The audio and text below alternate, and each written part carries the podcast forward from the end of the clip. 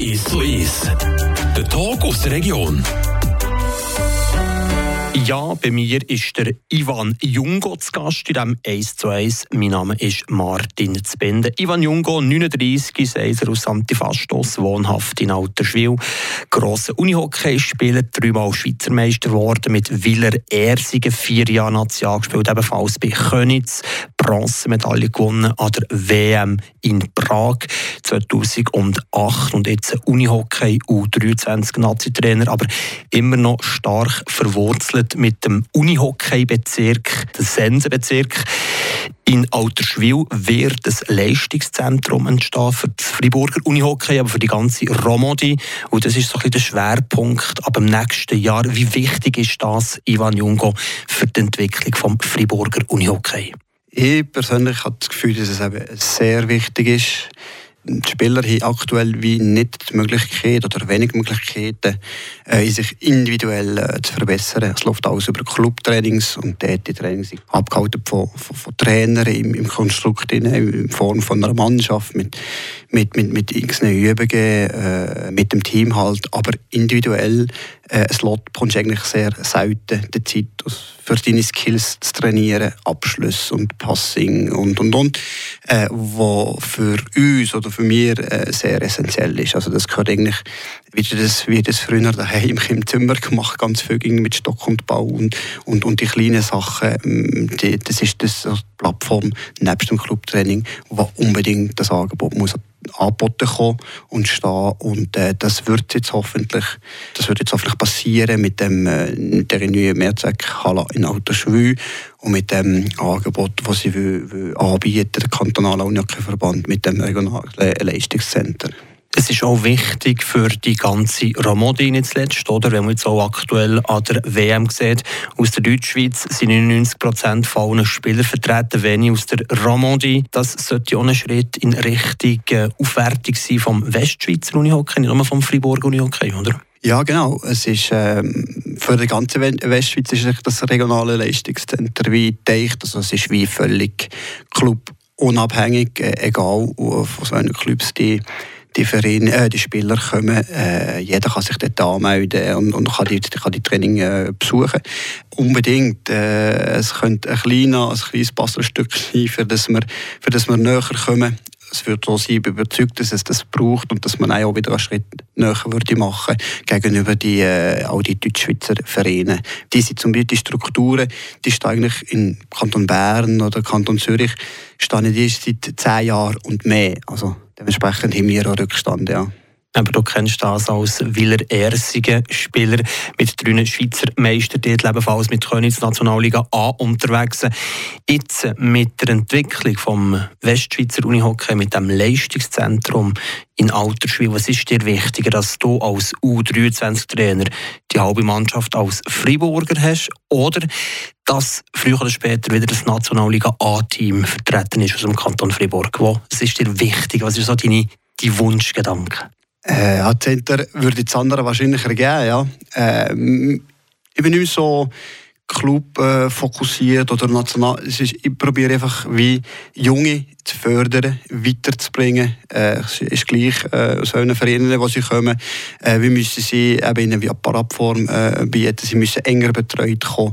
Äh, und das ist mir eigentlich wichtig, für dass wir äh, für den Unihockey-Sport in der Region ein super Angebot können anbieten mit bestmöglichen Trainern, äh, die sie ausbilden. Und äh, das liegt mir ein bisschen am Herzen, dass es eben jetzt das mit, dem, mit der einmaligen, also einmaligen Chance, mit der guten Chance, die wir jetzt bekommen, mit der neuen Halle, dass wir halt aus Unihockey das wie nicht verpassen und checken, hey, es ist wichtig und etwas Cooles auf B stellen.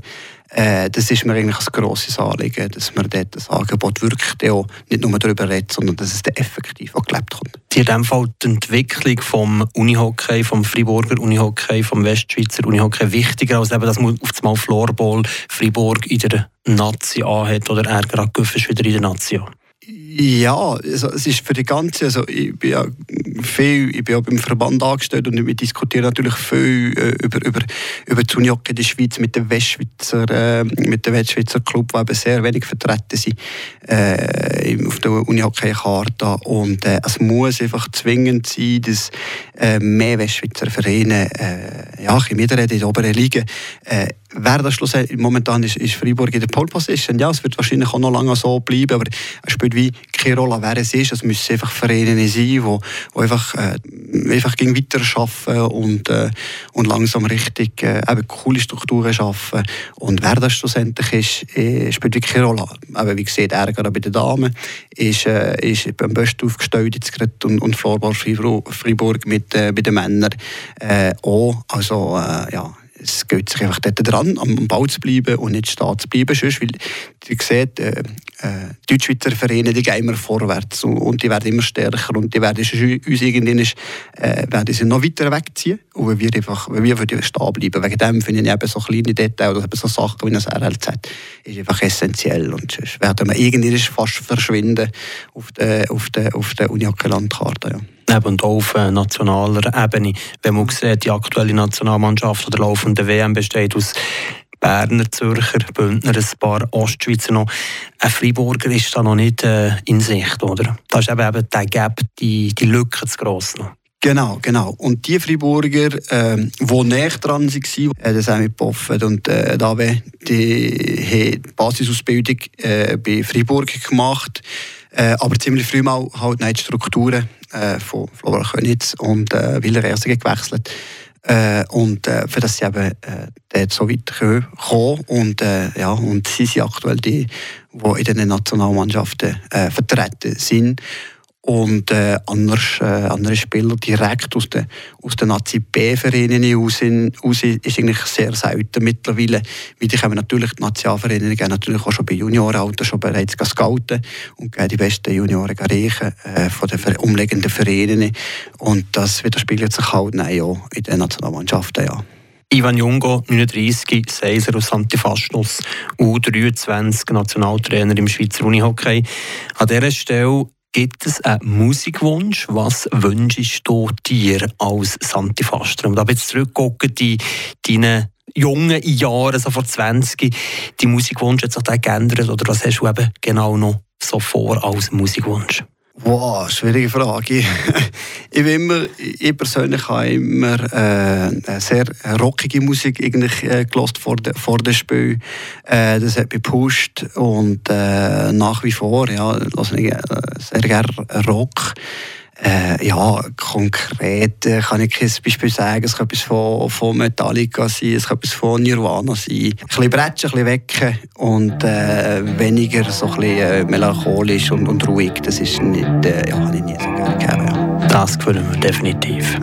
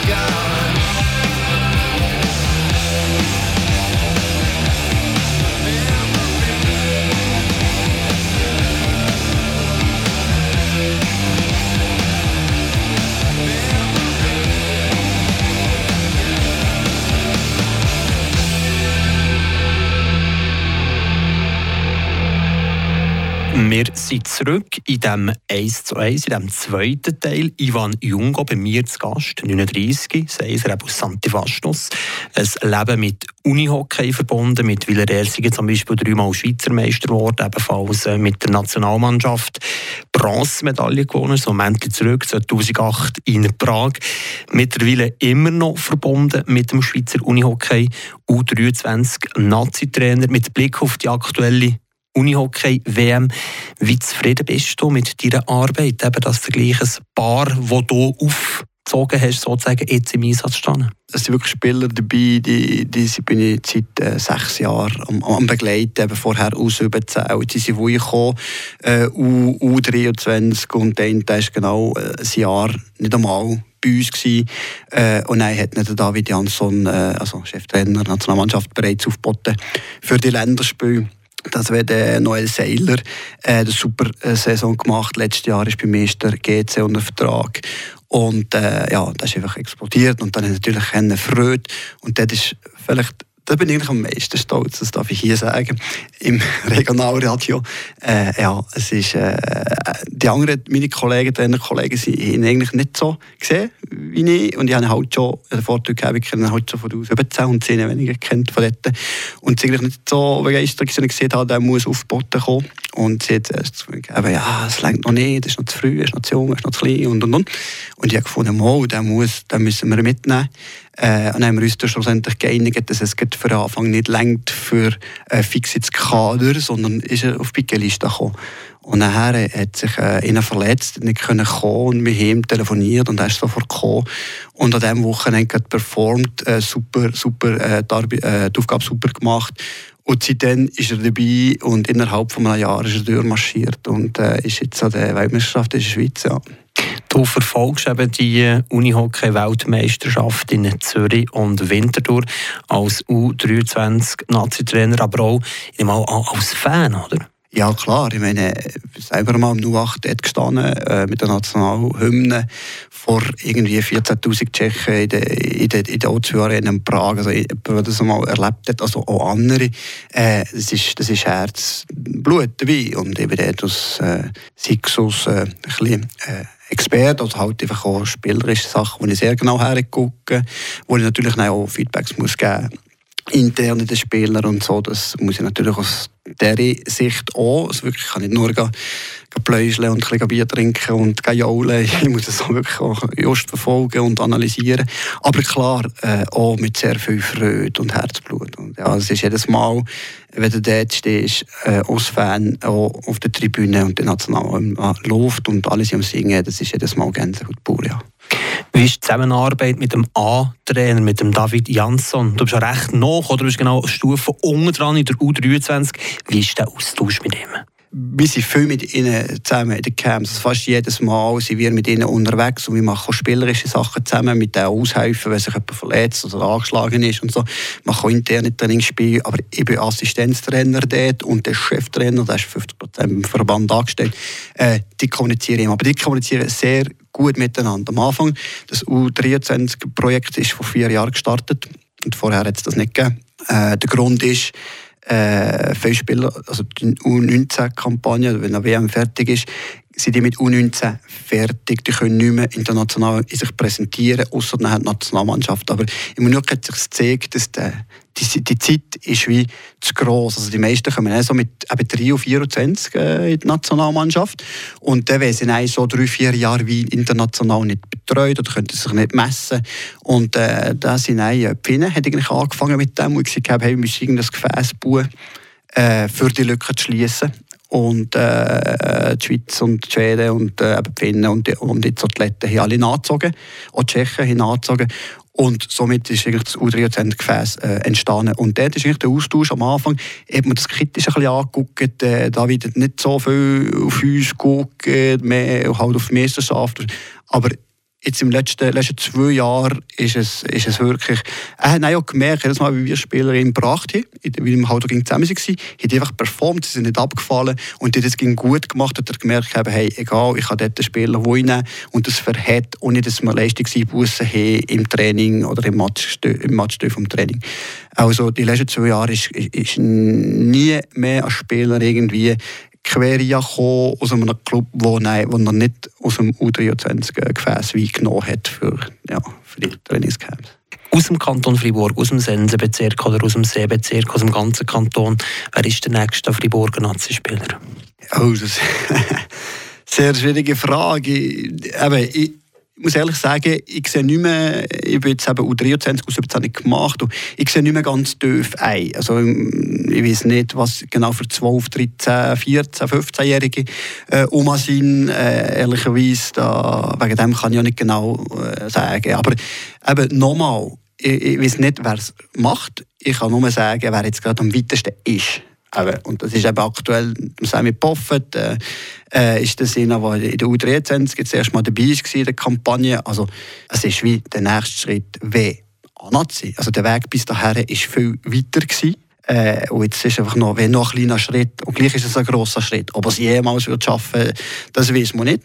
Äh, auf der anderen Seite eben der Jonathan Dave, der ist äh, U19 bei Villarreal unter Vertrag, bekommt regelmässig Nazi-Einsätze und äh, wird hier äh, 19 WM spielen. Bei ihm bin ich gespannt, wie er sich wird entwickeln wird, ob er dann zu uns kommt mal, tut er 20, oder ob so er mal irgendwann in der A-Nazi äh, wird. Was ich fast was ich kann sagen ist, dass es keiner mehr, also heutzutage fast niemand mehr schafft, wo man wie nicht auf dem Radar hat. Einfach so eine, äh, jemand, wo man wie findet, aus einem Club aus, von einem Kleinfeldverein oder so, wo man irgendwie, wo unter dem Radar ist, gelaufen, auf das steht da, performt und geht in die Nazi. Also, es wird ziemlich früh eben gefiltert, die grossen Vereine gegen, weiter Gefühle ausstrecken, haben sich auch riechen und es gibt fast keine Überraschung mehr. So, ja, von dem her sind die zwei jetzt gerade am, am, am nächsten, am, am grossen Ziel, Weltmeisterschaft spielen.